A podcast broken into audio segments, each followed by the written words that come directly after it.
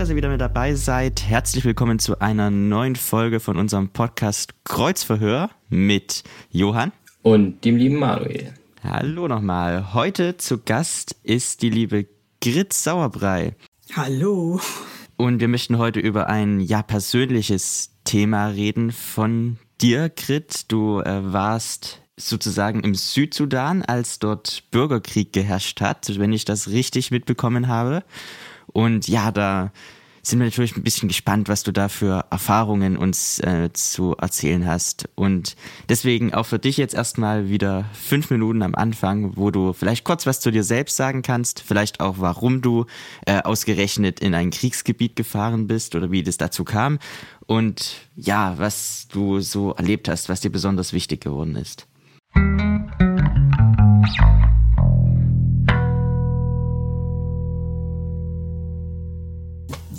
Ja, also das war so, wie soll ich das sagen? Also es gibt ja Leute, die sind mehr emotional und dann gibt es Leute, die sind weniger emotional und ich gehöre eher zu den mehr emotionalen und war auch schon als Kind so. Und wir haben als Kind immer die ganzen Kinder furchtbar leid getan im Fernsehen, die da Hunger hatten oder Durst oder denen es eben schlecht ging, meistens immer in Afrika. Aber das hat den Kindern im Grunde nichts genützt, wenn die mir leid getan haben. Da hätte ich können stundenlang heulen vor dem Fernseher, aber es hätte denen überhaupt nichts gebracht. Die hätten es noch nicht mal gewusst, dass es so ist. Und dann war ich in Schweden in der Bibelschule und die haben uns dann auch viel über Mission erzählt. Und die haben gesagt, Mission, das sind alle gerufen. Nicht nur, also nicht nur, wenn man so eine, den expliziten Ruf hört, so gehe an den Kongo, sondern es sind eigentlich alle gerufen, die nicht gerade gerufen sind zu bleiben.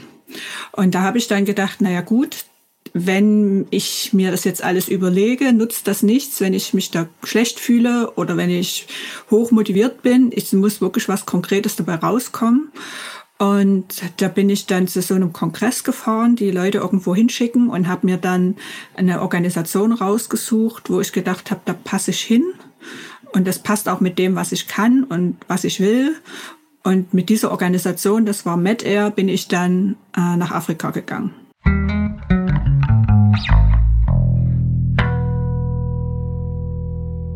Wann war das genau, dass du nach Afrika gegangen bist? Also in welchen Jahren oder in welchem Jahr warst du dort? Also ich bin in Afrika gewesen frag mich mal. Also ich war insgesamt dreimal dort. Erst drei Monate, dann sieben Monate und dann nochmal zwei Monate.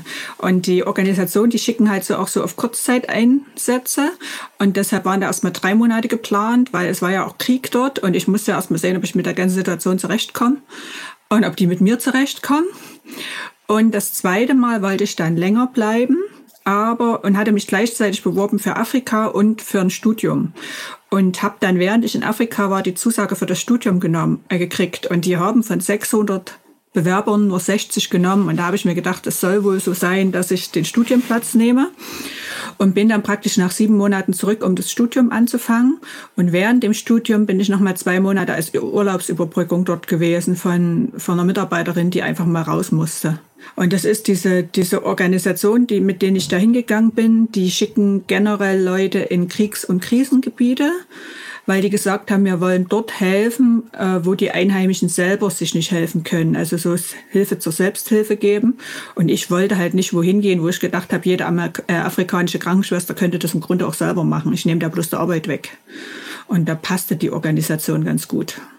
Hm. Aber war dann sozusagen eher Zufall, dass es Südsudan geworden ist oder hast du das dann konkret ausgesucht? Ah nee, ich habe mir das nicht rausgesucht. Geplant war eigentlich Tschetschenien. Ich wollte gar nicht nach Afrika, weil heiß und trocken und überhaupt. Also ich hatte gedacht, ich gehe nach Tschetschenien, weil ich ja auch ein bisschen Russisch konnte. Und dann habe ich von denen halt relativ lange nichts gehört und habe mich schon gewundert, was nur wird und habe auch Gott gefragt, aber es passierte nichts. Und dann kriegte ich von denen eine Anfrage für Afrika und die, die schicken halt Leute, die die Sprache, also die Sprache können, die gebraucht wird. Und das war in dem Fall Englisch. Und die einen Beruf haben, der gebraucht wird. Und das war halt in dem Fall Krankenschwester. Und da habe ich gedacht, na gut, ehe ich jetzt gar nirgends hingehe, dann gehe ich halt in Sudan.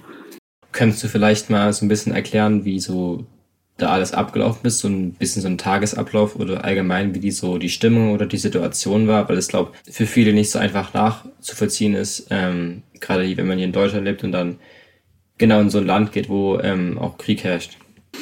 Ja, also es ist so, wenn man dort arbeiten will, kommt man schon mal nur mit dem Flugzeug hin, weil man könnte theoretisch auch mit einem LKW fahren, aber die, die Straßen sind alle vermint. Also gibt es dort Landestreifen und die Organisationen, die dort arbeiten, die haben alle in irgendeinem sicheren Ausland äh, wie eine Basisstützpunkt. Bei uns war das in Nairobi und dann hatten wir noch mal so einen Stützpunkt in Lokichokyo. Das ist die Grenzstadt von Kenia an den Sudan. Und dort hat die UNO ein Riesenlager mit, mit Medikamenten und Lebensmitteln und alles, was man sich denken kann. Und dadurch war der Ablauf immer erst Nairobi, dann Lokichokyo an die Grenze und dann mit dem Flugzeug in den Sudan vor Ort. Und da ist man dann hingekommen da gab's, gibt's so Graslandestreifen und da war es immer spannend, kann der Pilot landen oder nicht. Ganz kleine Flugzeuge, vielleicht so groß wie ein Bus in der Regel. Und ja, wenn Trockenzeit war, war das kein Problem mit dem Landen, aber in der, in der Regenzeit mussten wir immer mit dem Stock, wo wir dann vor Ort waren, mit dem Stock überall mal versuchen, in den Schlamm zu spießen, um zu gucken, wie weit der Stock reingeht, damit der Pilot wusste, an welcher Ecke er nicht landen durfte, beziehungsweise ob er überhaupt landen konnte. Und vor Ort war das dann so, dass wir äh, internationale Teams waren. Also wir hatten welche aus, keine Ahnung, Neuseeland, aus der Schweiz, aus Frankreich, aus Südafrika, aus Schweden, also überall her. Im Team wurde Englisch geredet und wir haben dann vor Ort die Leute, die das wollten und die Englisch konnten, so ausgebildet, dass die einfache gesundheitliche Sachen selber klären konnten. Also die, die, wussten, so und so wird eine Lungenentzündung diagnostiziert und so und so tue ich die behandeln. Oder Malaya oder eben so relativ einfache Sachen, wo die meisten dran erkranken, haben wir denen nach und nach beigebracht. Dann haben wir die in die Orte geschickt drumrum, so dass die, die krank geworden sind, halt nur zwei Tage laufen mussten und nicht fünf, weil es gab dort im Grunde kein Gesundheitssystem. Und alles, womit die nicht klargekommen sind, haben die dann weiter zu uns geschickt. Und wenn es ganz schlimm kam und mir auch nicht damit klargekommen sind, dann haben wir die äh, mit dem Flugzeug rausgeflogen nach Kenia, die Leute, und dort in ein Krankenhaus geschickt. Und wir haben selber dort in so Lehmhütten gewohnt, also es gab da wirklich nichts. An dem einen Ort, da hatten wir welche Leute, die uns das Wasser geholt haben. Wir sind drei Stunden gelaufen, um das Wasser zu holen und drei Stunden zurück. Und da mussten wir das noch filtern und noch abkochen, damit wir das, weil das aus dem Fluss kam, damit es überhaupt brauchbar war. Und wir haben praktisch die da ausgebildet, denen das beigebracht, haben denen auch von Gott erzählt und haben auch äh, Brunnen gegraben oder manchmal die Kinder geimpft oder je nachdem, was eben nur gerade dran war und was in dem Projekt dann auch drin war, ganz so Tuberkulose behandelt oder ja, so eine Sache. Und alles, was irgendwie Notfall war, jetzt Entbindungen oder Schlangenbiss oder keine Ahnung, irgendwelche Schusswunden, das kam dann halt alles zu uns. Das Problem war, dass wir halt äh, ja eigentlich nur Krankenschwestern waren und keinen richtigen Arzt dabei hatten. Wir hatten einen sudanesischen Doktor, aber das war's. Und da mussten wir als Krankenschwester sehr viel Sachen machen, was bei uns nur Ärzte dürfen. Aber wenn wir es nicht gemacht haben, hätte es halt keiner gemacht und da haben wir es eben gemacht. Und da ging halt der okay. Tag früh los mit, mit ging los mit Frühstück. Wir hatten zweimal am Tag Radiocheck. Dadurch, dass das Kriegsgebiet war, musste der, der Radiocheck auch zweimal passieren. Wenn wir den dreimal haben ausfallen lassen, kam ein Flugzeug, um nach uns zu gucken, weil man ja nicht wusste, was, was vor Ort dann passiert ist. Und es gab irgendwelche Geheimcodes, wie gerade die Sicherheitslage ist. Und wenn wir hätten fliehen müssen, da hätte es auch einen Geheimplan gegeben, wie wir das kommunizieren, weil ja die Radiokommunikation abgehört wird. Es klingt auf alle Fälle alles wahnsinnig abenteuerlich. Also gerade wenn du schon sagst, im Matsch rumstochern, um zu schauen, ob die Landebahn hält, Deutschland undenkbar. Und das dann alles noch, diese Zustände, die ja sowieso schon, ja, krass sind, ungewöhnlich für uns, dann noch in einem Kriegsgebiet, da frage ich mich, hattest du auch öfters Angst? Hat es dich vielleicht auch Überwindung gekostet, da überhaupt mitzumachen? Mhm. Also kann ich, kann ich so gar nicht beantworten. Ich denke, es war, wenn was passiert ist, nicht in erster Linie Angst, sondern so Adrenalinschub. Also wir sind dort zweimal bombardiert worden. Das erste Mal, das ging so schnell, da kam ich gar nicht zum Angst haben. Und das nächste Mal, da hatten wir so äh, Ingenieure vor Ort, weil die mussten ein Flugzeug reparieren. Das war aus Versehen in diesen Akazienwald gefahren, statt abgehoben und da war ein Flügel abgerissen und das haben die vor Ort repariert. Und als wir das zweite Mal, als das erste Mal, das erste Mal bombardiert worden sind, da waren wir nur zu dritt und es kam ein Flugzeug und um die Zeit kam kein Flugzeug. Nur ich war neu, ich wusste das nicht. Und da hat mein Teamleiter hat nur gesagt, um die Zeit kommt sonst nie ein Flugzeug. Und weil es dort auch keine Motoren gibt und kein elektrisches Licht oder so, kriegt man so Technik auch ganz schnell mit. Und da standen wir mittags vor unserer Hütte und haben hochgeguckt, was, was das nun für ein Flugzeug ist. Und was das nun jetzt hier will. Und dann hörte man bloß noch wie so und der Teamleiter, der schrie dann bloß noch, schmeißt euch hin. Und wir haben uns dann alle auf dem Haufen, also wir lagen praktisch halb über untereinander. Und man hat dann bloß noch gemerkt, wie das eingeschlagen hat. Und dann war das Flugzeug weg und das ging so schnell, dass man im Grunde gar keine Zeit hatte zum Angst haben. Und das war aber so, dass mein, dieser Teamleiter, der Paul, der kam aus Neuseeland, der hatte sich hingeschmissen, so wie man es in Filmen so sieht, auf dem Bauch, Arme breit, Beine breit. Und bei dem ist zwischen den Knien, die ja nun nicht zusammen waren, äh, eine, so eine Bombe eingeschlagen. Und die ist aber nicht explodiert. Und dadurch haben wir das alle überlebt. Und das, dadurch, dass es aber so schnell ging, da war man dann hinterher völlig voller Adrenalin. Aber Angst würde ich das gar nicht nennen. Und beim zweiten Mal hat man dann einen selber gebauten Bombenbunker. Und da waren halt diese Ingenieure mit dabei, die äh, das Flugzeug reparieren wollten. Und die waren keine Christen. Und wir als, äh, die wir an Gott geglaubt haben, wir wussten, wir sind an dem Platz, an dem Gott uns haben will und unser Leben ist in seiner Hand. Und in diesem Bombenbunker hat sich total gezeigt, wie unterschiedlich unter Stress Menschen da damit umgehen. Also der, die, die haben dort geflucht und wollten zurückschießen, die Ingenieure, und hatten Angst und haben versucht, das zu überspielen. Und während von uns einige haben gebetet und andere haben, ja, gebetet haben alle, einige haben laut gebetet, die anderen haben einfach nur gewartet, weil der Bombenbunker, der schützt zwar vor so kleinen Bomben, aber bei einer großen Bombe, bei einem direkten Einschlag, naja, da hätte man wahrscheinlich nicht mal mehr viel rausfliegen müssen. Aber es macht so einen, hat wirklich einen großen Unterschied gemacht zu wissen, wir sind ja nicht alleine und das ist nicht alles Zufall und das ist nicht alles nur abhängig von dem Bomberpiloten, sondern am Ende liegt alles bei Gott. Und von daher war das auch eher eine Adrenalinsituation, als dass ich direkt sagen würde, wir hatten Angst. Oder ich hatte Angst. Genau, du hast es schon ein bisschen erwähnt, ähm, wie die Leute, die ja christlich waren, ähm, einfach besser mit der Situation umgehen könnten. Könntest du vielleicht nochmal irgendwie ähm, konkret darauf eingehen, wie genau du vielleicht mit Gott geredet hast oder wie du gebetet hast zu ihm in diesen Momenten, wo du halt echt ähm, man einfach das Gefühl hast, man einfach so, so eine fast so eine Nahtoderfahrung hat, wo die, du gesagt hast, dass so eine äh, Bombe gleich ähm, zwischen den Beinen von einem der Leute da ähm, gelandet ist. Genau, was, was sind so die Erfahrungen, die du auch mit Gott in diesen Extremsituationen gemacht hast? Ja, ich glaube, in den Ex die Ex für mich waren die Extremsituationen gar nicht so das Dramatische. Das klingt jetzt ein bisschen blöd, aber äh, ich wusste einfach, Gott ist da und Gott hält uns in der Hand und die, also kurz vorher haben wir mal eine Andacht gemacht und da hat eine von denen gesagt, ähm, es ist nur wert, für was zu leben, für das es sich auch zu sterben lohnt. Und da habe ich damals gedacht, ja, die Arbeit, die ich jetzt hier mache, das trifft genau dazu. Also da würde es sich auch lohnen, dafür zu sterben. Und ich weiß ja, wo ich hingehe. Das war jetzt gar nicht so was, wo ich gedacht habe, ich muss da viel lernen oder es war irgendwie ungewöhnlich. Für mich glaube ich, war mehr der Alltag schwierig. Also es ist heiß und es war teilweise, also sobald es über 37 Grad geht, wird es an, ausgesprochen schwierig mit sich überhaupt bewegen. Und es ist nervig und man kann sich nicht richtig waschen und es gibt immer dasselbe zu essen. Also für mich war es eher schwierig, diesen Alltag so zu leben, weil der einfach genervt hat. Und da Gott mit reinzubringen und da zu merken, äh, ja, das ist okay so. Das hat auch was mit Motivation zu tun. Die ersten drei Monate kam ich dort hochmotiviert hin und wollte dort helfen und total naiv und habe gedacht, und Gott freut sich über das, was ich tue und wie sehr ich mich für ihn einsetze.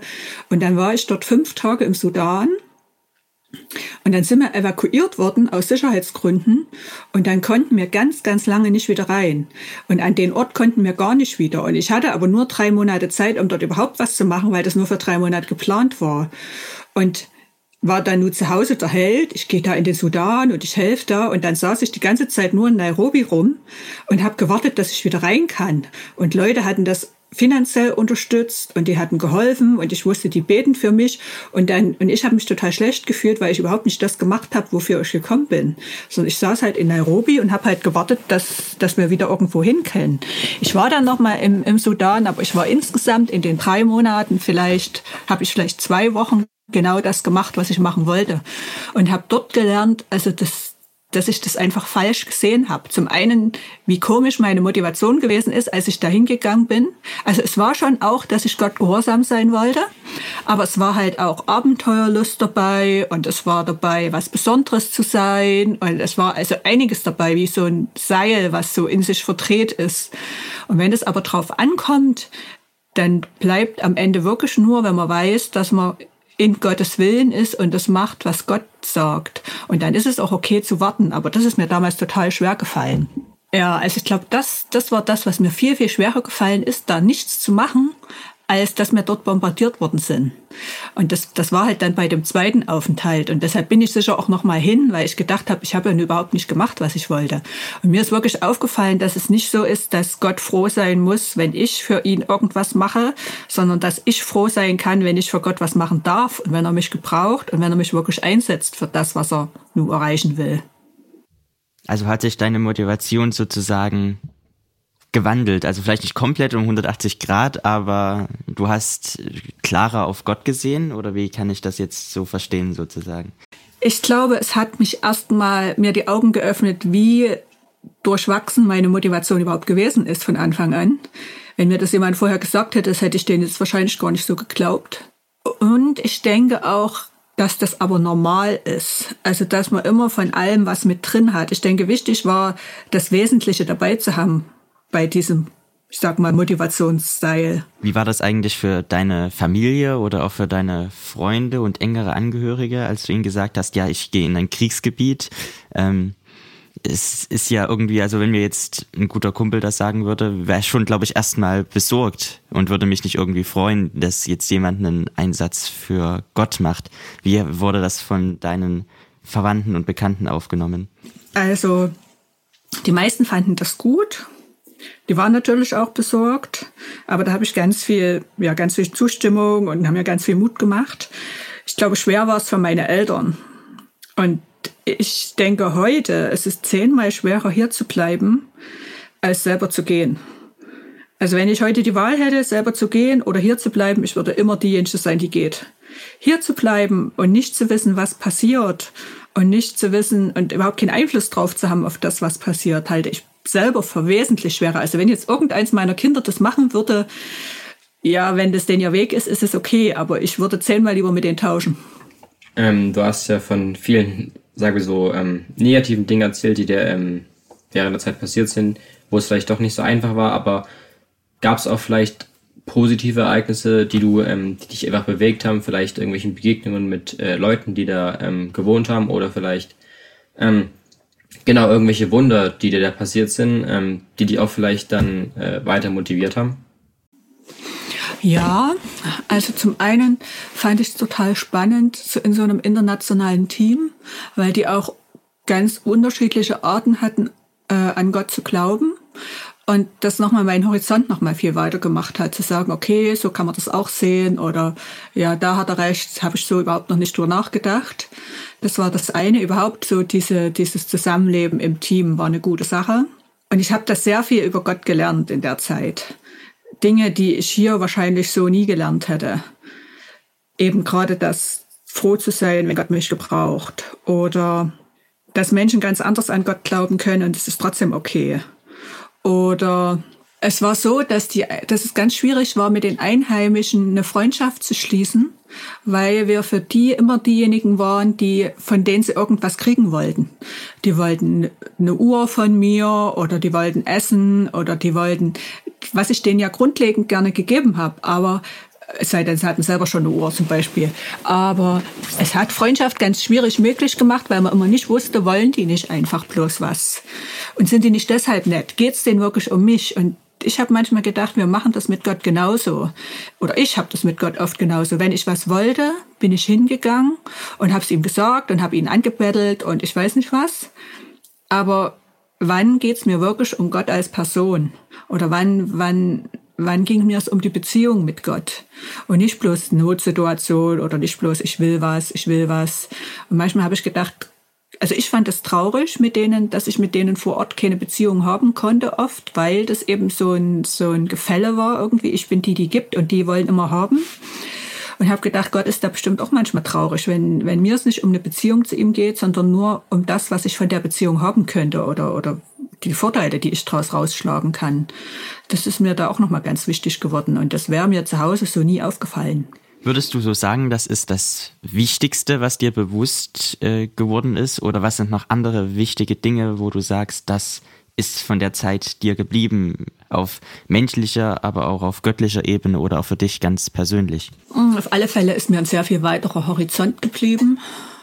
Ähm, eine Dankbarkeit dafür, wie wir hier leben können dass eben Sicherheit und Essen und alles nicht selbstverständlich ist und dass sehr, sehr viele Leute ganz anders leben. Wenn man das mal dort vor Ort war, merkt man sich das. Mir ist eine große Wertschätzung für Bildung geblieben, weil die konnten dort immer alle nicht in die Schule gehen und für die manches, was die nicht wussten, das wurde für die lebensgefährlich. Also so manche Krankheiten, wenn man da nicht weiß, wie man sich verhält, kann man halt wirklich dran sterben. Und die sind gestorben, nur weil sie es nicht wussten. Und wenn sie es gewusst hätten, wäre es besser geworden sowas, also wie, wie, dass man für Wissen und Bildung ganz sehr dankbar sein kann. Wir haben dort auch Wunder erlebt, wo, wo ein Junge geheilt worden ist, wo ich nicht gedacht habe, dass es passiert. Also der war halt schon vom Medizinischen so, dass man gedacht hat, der überlebt die Nacht nicht. Und die aus meinem Team haben aber gesagt, ja, wir reden mit den Eltern, wir erklären denen die Geschichte von Gott und wenn die wollen, beten wir für das Kind. Und ich habe praktisch die Bilder dazu gemalt, damit die das besser erklären konnten und habe denen das aber auch gleich so gesagt. Ich habe gesagt, also so wie der jetzt drauf ist, der Junge, der wird da die Nacht nicht überleben. Und was ist, wenn Gott kein Wunder tut? Ich weiß ja nicht, was Gott macht. Also auf meinen Glauben könnt ihr nicht zählen, das habe ich dir gleich gesagt, aber ich mal euch die Bilder. Und wir waren dort und die Eltern haben dann erst abgelehnt, beten zu lassen. Und dann haben sie es doch angenommen. Und der Junge war schon nicht mehr ansprechbar und hat nicht mehr gegessen und getrunken. Und die Medikamente haben alle nicht gewirkt. Und da haben die denen das dann nochmal erklärt mit den Bildern. Und die Eltern haben zugestimmt. Und wir haben abends für das Kind gebetet und sind dann am nächsten Früh wieder hin. Und auf dem Weg dorthin habe ich die ganze Zeit gedacht, was ist, wenn der jetzt tot ist? Und wir sind aber früh hingegangen. Und der war zwar noch schwach, aber es ging ihm wieder gut. Und sowas mal hautnah zu erleben, das war schon auch eine Erfahrung, die ich hier vielleicht so nicht gemacht hätte. Ähm, wenn man jetzt so praktisch dich als Person heute sieht, äh, gibt es vielleicht Dinge, wo du gesagt hast, dass sie dich ähm, auch verändert haben als, als Menschen. Ähm, vielleicht auch, auch ein paar negative Eigenschaften, die du ähm, da irgendwie auch mitgenommen hast oder so. Und genau vielleicht, wie du davor warst und wie du danach warst, als du wieder hier warst. Naja, ich denke, manches habe ich schon ein bisschen gesagt. Ich bin zum einen, denke ich, dankbarer, dass man hingehen kann und alles kaufen, was man will. Äh, ich bin dankbar, dass meine Kinder in die Schule gehen können, auch wenn die das manchmal ankotzt. Aber ich weiß, wie das ist, wenn Kinder das nicht können und wie wenig Chancen die dann danach auch haben. Ich habe gemerkt, dass Gott immer noch mal ganz anders ist, als ich denke. Ganz anders reagieren kann oder auch, ja, größer ist als mein Verstand. Ja, und einfach auch so die verschiedenen Arten zu glauben von Christen, die aus ganz unterschiedlichen Ländern und von ganz unterschiedlichen Hintergründen kommen. Das macht den Horizont so weit. Es muss nicht jeder so glauben wie ich. Gott kann auch andere gebrauchen. Und, und wer bin ich am Ende, um zu entscheiden, das ist richtig, das ist falsch. Ich würde gerne noch mal darauf kurz zurückkommen. Du hast ja vorhin schon von der Begebenheit erzählt, wo ihr diesen Bombenangriff direkt miterlebt habt. Aber allgemein vom Krieg, viele Menschen, die Krieg miterleben, bleiben traumatisiert zurück. Und da frage ich dich, hast du das auch so erlebt oder bist du da relativ leicht wieder drüber weggekommen? Oder denkst du manchmal auch noch dran an die Geschichte? Verfolgt es dich vielleicht sogar? Also wir haben als Team sehr viel, die haben uns angeboten, psychologische Betreuung von der, von der Organisation danach. Aber keiner von unserem Team hat es wirklich gebraucht und auch keiner hat es wirklich in Anspruch genommen, weil wir als Team sehr viel drüber geredet haben.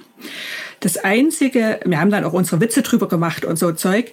Das Einzige, was eine Weile gewesen ist, hinterher war immer, wenn ein Flugzeug im Anflug war. Äh, und es war, wurde immer lauter, immer lauter, immer lauter. Dass ich da gemerkt habe, ich bin innerlich irgendwie angespannt einfach aus dieser Erfahrung raus. Oder dass zu Silvester, wenn so viel geknallt wurde, ich auch gemerkt habe, ich bin angespannt. Einfach weil man dort halt auch die Schüsse gehört hat und auch immer drauf aufpassen musste, schießt das jetzt irgendwo, müssen wir hier weg, müssen wir uns rausfliegen lassen, müssen wir fliehen. Ähm, aber das waren die zwei einzigen Sachen, wo, also die mich eine Weile begleitet haben, wo ich aber jetzt nicht fand, dass es nur so super schlimm war. Also das war, für das, was passiert ist, war das völlig okay. Du würdest also auch sagen, du bist da sehr gesegnet durchgekommen? Ja, würde ich sagen. Das also gibt es ja jetzt in meinem Leben hm. gab es Situationen, wo ich deutlich mehr Angst hatte, als ich in Afrika je gehabt habe. Wahnsinn. Und ich denke, es ist auch ein Unterschied, ob ich um mich Angst habe oder ob ich um jemand anders Angst habe. Da würde mich jetzt mal interessieren, wie wäre es denn, wenn jetzt zum Beispiel einen äh, deiner Kinder sowas passieren würde? Hättest du da mehr Angst? Ja, mit Sicherheit. Deshalb habe ich das gesagt. Ich würde zehnmal lieber selber gehen, als die sein, die hier bleiben muss. Also ich würde die nicht aufhalten. Ne? Wenn die jetzt sagen, das will ich machen, das ist mein Weg, dann würde ich sagen, überleg dir das. Und wenn du dir sicher bist von Gott, wer bin ich, die davon abzuhalten. Aber gefallen würde es mir nicht. Nachvollziehbar auf alle Fälle. Also man hat schon gemerkt, dass es auf jeden Fall dir sehr einfach gefallen ist da trotzdem, weil man halt wahrscheinlich sich, sich das ein bisschen schwieriger vorstellt.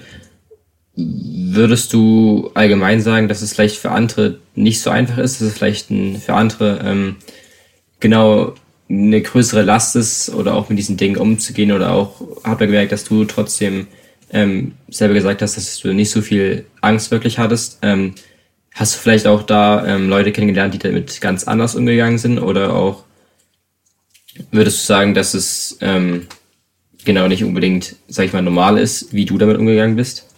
Hm, also ich denke, es geht jeder unterschiedlich damit um, das sowieso, aber die Leute, die dort sind und die sowas machen, ich denke, das ist auch eine bestimmte Typ, bestimmter Typ Mensch und die sind für sowas auch geeignet. Ich, Gott wird uns immer unseren Gaben entsprechend auch äh, verwenden, sag ich mal. Und wenn, wenn er denkt, es soll jemand in den Sudan gehen oder irgendwo ins Ausland oder irgendwo hin, wo es gefährlich ist, dann wird er dem schon so ein bisschen Abenteuerlichkeit mitgeben, denke ich, in den Charakter. Sonst jemand, der nur Angst hat, ist dort wahrscheinlich falsch. Das war ja auch nicht nur der Krieg, sondern es gab ja auch Giftschlangen und Skorpione. Und das Erste, was sie einem beigebracht haben, ist, wie bringe ich eine Schlange um. Von daher denke ich, braucht man das schon ein bisschen im Charakter. Das sind wir wieder bei der Motivation. Das ist, das ist eben auch gut, wenn es mit da ist und wenn man ein bisschen abenteuerlustig ist. Gott kann das ja auch gebrauchen. Und, und dann ist es ja nicht so, dass man das vorher weiß. Man geht ja immer einen Schritt nach dem anderen. Und der erste Schritt ist eben, ich erkenne, ich will dahin. Und der nächste Schritt ist, ist ich suche, ich überlege mir, wie komme ich dahin? Welcher Schritt ist der nächste? Muss ich zu einer Konferenz fahren? Muss ich mit einer Organisation Kontakt aufnehmen? Und das ist ja jetzt nicht so, dass man alle Schritte auf einmal macht. Und wenn man dann einmal da ist, dann ist man halt da. Und dort konnte man zwar vielleicht von einer Schlange gebissen werden, dafür konnte man nicht vom Auto überfahren werden, weil es gab keine. Also kann man so wahrscheinlich mit Angst oder nicht Angst und unterschiedlichen Menschen gar nicht so richtig erklären und, und vergleichen. Ich denke, man kann auch sehr viel mehr, als man denkt, wenn man in der Situation dann ist. Man, man kann sich das von vornherein sowieso nicht vorstellen. Also du würdest sozusagen sagen, jeder findet irgendwo eine Motivation, aber an unterschiedlichen Orten vielleicht. Ne? Also vielleicht auch hier vor Ort, was es hier zu tun gibt. Würdest du dem so zustimmen, zu sagen, ja, es gibt für jeden Aufgaben, aber man muss sie selbst finden, weil jeder andere Aufgaben hat. Ja, ich denke, Gott hat uns alle individuell gemacht und er hat auch für alle individuelle Aufgaben. Gut wäre es halt, wenn man überhaupt eine Aufgabe hat. Das auf alle Fälle, ja. Aber da frage ich mich, wie findet man die Aufgabe, seine eigene Aufgabe? Also wie hast du jetzt zum Beispiel deine Berufung da gefunden? Wie hattest du deine persönliche Begegnung mal mit Gott oder äh, ja, hast du einfach öfters dran gedacht, das so zu tun, dass das dein Weg sein könnte? Naja, ich denke, man muss ein bisschen hin, ein bisschen gucken, was im Herzen so vor sich geht. Also mir haben halt im Herzen die Kinder leid getan. Und ich habe auch gewusst vom, vom Kopf her, es muss jemand was machen. Und mich gefragt, wer ist denn dann jemand? und mich gefragt, kann ich der jemand sein? Und ich konnte, ich hatte noch keine Familie, ich hatte die nötige Ausbildung, ich hatte die nötigen Sprachkenntnisse und dann zu sagen, okay, was wäre mein erster und zweiter und dritter und nächster Schritt? Ich glaube, Gott legt uns das dann schon ins Herz, wie der dann mit jedem Einzelnen spricht. Das macht er immer abhängig von dem Einzelnen. Zu dem einen spricht er vielleicht, der nächste, der kriegt einen Eindruck beim Bibellesen, der nächste sieht irgendwo ein Plakat, der nächste trifft jemanden, von dem er begeistert ist. Ich denke, wenn wir mit Gott in einem engen Kontakt sind, wie der das dann sagt, das wird er immer abstimmen auf, den, auf die einzelne Person. Wir müssen bloß gewillt sein, zuzuhören. Okay, und ähm, angenommen, es gibt auch noch so eine Person, die ähm, das genauso wie vielleicht wie du auf dem Herzen hat und sich jetzt auch dazu begibt, äh, vielleicht jetzt nicht unbedingt da, wo du hingegangen bist, aber auch ähm, vielleicht in so ein Krisengebiet zu gehen, wo es echt nicht so einfach ist, was sind so vielleicht Dinge, die du der Person mitgeben würdest, die du ihr praktisch vorher sagen würdest, ähm, dass sie vielleicht ein bisschen besser vorbereitet darauf ist? Na, es ist gut, viele Leute zu haben, die dafür beten, die Unterstützung und es ist auch gut, den Kontakt gut zu halten. Also man ist dann wo Neues und es ist alles spannend und es ist alles aufregend, aber die, die Kontakte, sag ich mal, in die Heimat und zu den Freunden wirklich zu halten, so gut wie das geht weil es ist oft leichter wegzugehen und dort was zu machen, als wie es ist, wieder zurückzukommen. Man hat dann so viel erlebt und es ist alles spannend gewesen und man kommt hierher zurück und es ist alles wie immer. Es ist für viele schwerer, sich dann hier wieder einzugewöhnen, als erstmal wegzugehen. Und das, da braucht man dann die Kontakte von vorher, weil die, wenn die auf dem Laufenden sind halbwegs, dann können die wenigstens ein bisschen verstehen, von was man redet und, und wie es dort war. Das ist das eine. Ähm, ich denke, viel Information ist gut, also viel zu wissen, wo gehe ich hin, was erwartet mich dort, mit Leuten zu reden, die dort schon mal gewesen sind.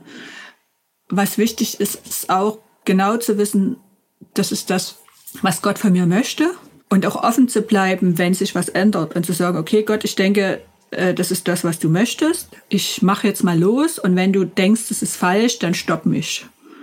Weil man wird nicht immer alles ganz genau wissen. Wenn man darauf wartet, macht man wahrscheinlich nie was. Und ja, und dann muss man einfach mal losmachen, glaube ich.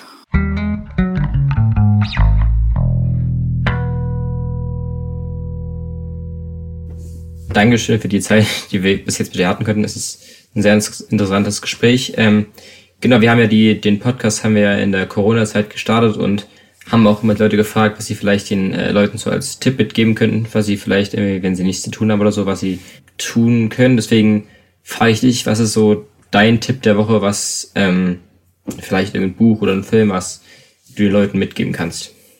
Also, ähm, es gibt ein Buch, äh, anders, es gibt einen Schriftsteller, da, das wäre nicht schlecht gewesen, wenn ich den damals schon gekannt hätte. Der heißt Dallas Willard kann sein, der JG schon mal drüber geredet oder irgendwo, ähm, ist ein amerikanischer Philosoph, der Christ ist und auch Pfarrer. Und der hat einige Bücher geschrieben. Die meisten gibt es leider nur in Englisch, aber es gibt auch ein paar in Deutsch, zum Beispiel äh, Jünger leben mittendrin oder, ja, ich kenne die alle auf Englisch, Moment, Verwandle mein Herz. Okay, also der hat geschrieben die Divine Conspiracy, Hearing God. Auf alle Fälle, wenn ihr Dallas Willard googelt, da kommen jede Menge. Da kommen auch jede Menge auf YouTube. Das, die Sache ist die, der ist jetzt keine leichte Kost. Also der ist, wenn man ja, es gibt auch irgendwo die Bibelstelle mit Milch und, und Brot und so weiter. Also der ist schon, da muss man sich wirklich konzentrieren. Und das ist auch vom Englischen her, der spricht zwar nicht so schnell im Englischen, aber man muss da wirklich gut hinhören und man muss auch ein relativ gutes Englisch haben schon, sage ich mal. Aber vieles von dem, was der sagt, macht so eine Grundlage, so eine feste, auf die man wirklich bauen kann.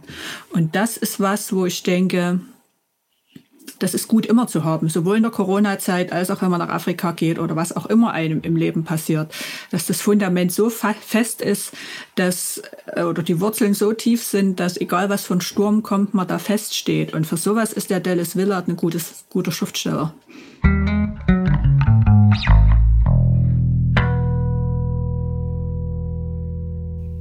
Ja, liebe Grit, vielen Dank für deinen Tipp der Woche.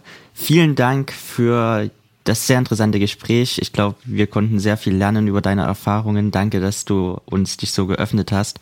Schön, dass du da warst. Okay, war auch sehr schön mit euch. Wir verabschieden uns jetzt auch. Schön, dass ihr wieder mit eingeschaltet hattet. Ich hoffe, euch hat's auch gefallen. Wir hören uns nächste Woche wieder. Bis dahin, auf Wiedersehen. Auf Wiedersehen.